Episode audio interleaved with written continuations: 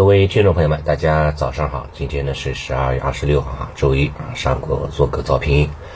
嗯，过去的一周呢已经是结束了啊，可以说是非常非常的这个焦虑哈，对吧？呃，有句话怎么说的呢？对吧？人都阳了，股票的话呢还一直在阴着，对吧？那真是很痛苦的一个事情，对吧？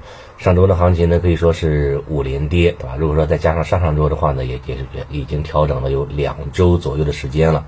从时间周期上来看的话呢，其实跟十二月中旬吧这一波的这个啊感染高峰期其实有很大的一个关系。就拿我自己亲身经历来说吧，人阳了之后，对吧？发了高烧，然后呢喉咙又很疼，像刀片割一样啊，骨头呢又又刺痛啊，根本就不想看盘，对吧？也不想跟人家说话，对吧？呃，就想躺在床上，对吧？然后休息休息睡睡觉，对吧？或者说是这个。呃，对吧？吃点吃点这个这个高烧药，对吧？布洛芬，对吧？降降温，其他根本没有什么想法呢，真的没有想法。但是人一旦精神好多了，那那想法就不一样了，对吧？所以从时间周期上来看的话呢，本周晚些时候啊，应该就是说第一波感染高峰期的那一波人哈，应该会陆陆续续呢会。会会转阴，对吧？会那个重新哈，这个反反攻返场啊，就是说进入到这个啊这个自己的岗位了，或者说这个基金经理了，开始重新哈进入到啊这个资本市场当中了。所以对于市场来说哈，应该算是一个啊是一个这个逐渐有好消息的一个过程当中的。我看到这个周末哈。周末像河南对吧，像北京对吧，有好多的这个啊旅游景点对吧，餐馆已经出现了这个啊人数开始爆满回升的这种现象，这说明哈这个这个感染比较高的这些城市哈对吧，呃很多人已经开始恢复了对吧，恢复过之后也开始释放了自己的这个出行的一个需求对吧？和消费的一个需求了，所以短期的阵痛之后啊会迎来这样的一个转机的。啊，后面的话呢，还会有这个感染高峰期，大概会在这个一月中下旬吧，啊，也就是在春节前后这段时间阶段。但是我感觉的话呢，也没必要太过于悲观了，对吧？因为第一波感染高峰期大家都这么经历过来了，啊，其实啊，其实大家已经有心理方面的一种一种这个应接能力了，对吧？所以后面的话呢，再来第二波甚至第三波的这样的一个感染高峰期，啊，大家就平和心对待就行了，好吧？这是一个。然后的话呢，从指数。指数方面来看的话呢，啊，上周是出现了一定的情绪宣泄，对吧？空方的话呢，动能也是释放的差不多了，量能是达到了这个地量的水平了，连续几天哈都是地量的水平了，所以我觉得话呢，这个本周哈是很有希望出现这样的一个止跌企稳的信号。如果说能站稳五日均线，或者说能够突破三千一百点压力位，那就是一个非常好的一个止跌信号，到时候可以关注一下，好吧？这是一个。然后消息面来看的话呢，周末消息比较重要的就是一个三农问题了，对吧？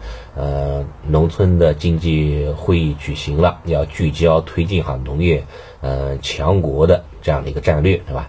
啊，强国呢必先强农，强农强呢方能国强，对吧？给出了自己的这个目标任务，对吧？战略重点和主攻的一个方向。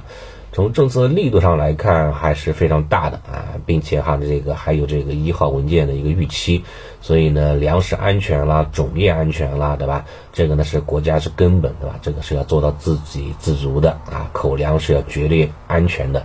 今天的话呢，相关的一些这个粮食概念对吧，种业概念应该会有一定的一个爆发啊，会有一定爆发，但持续性的话呢，还是有待观察吧，看看这个高开高开这个高开之后，对吧？能不能稳住上行，还是说这个还是说惯常式的啊高开低走了啊，再继续下行了，那么这是农业方向。然后香港那边的话呢，也传了一些消息，说是香港的话呢，跟内地哈开始。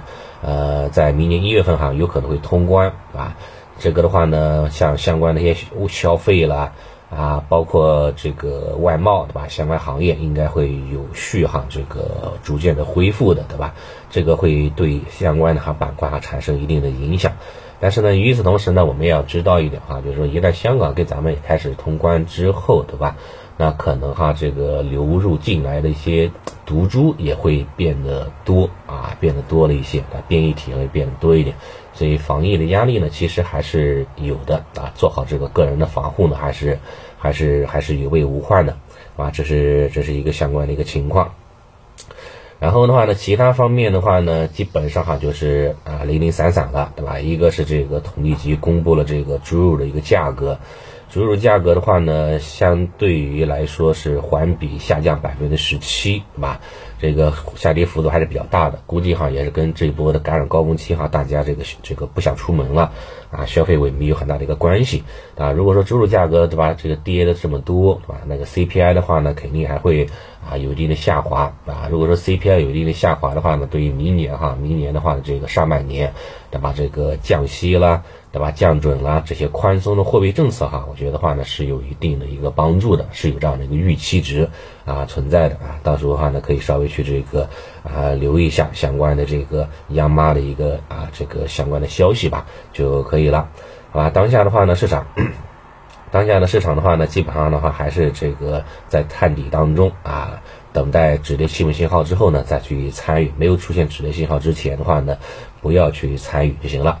另外的话呢，要参与的话呢，也是尽可能去参与一些市场的一些主线方向，对吧？像这个消费啦，啊，医药啦，对吧？这个信创，对吧？对吧？数字经济，对吧？这这些方向可能会短期来说哈表现稍稍微好一点，对吧？啊，像一些高位的一些个股，对吧？像之前天龙股份被关小黑屋了，对吧？这些这些高位的个股，尽可能还是不要去打，不要去。不要去参与，对吧？因为上面的话呢，这个这个打击这个游资哈炒差炒炒这个题材的这个这个这个力度哈呢，还是非常非常大的，对吧？这个资金哈有高位补跌的这样的一个风险啊啊，市场的话呢也是在高切低当中，所以整体来看的话呢，就是说止低吸啊，不要去追涨，这个问题啊不大的啊，这是一个。对于今天的行情，基本上哈呢还是维持震荡整固了。啊，看看看今天啊相关的情况如何了。好，早上情况就先简单说这么多了，谢谢大家。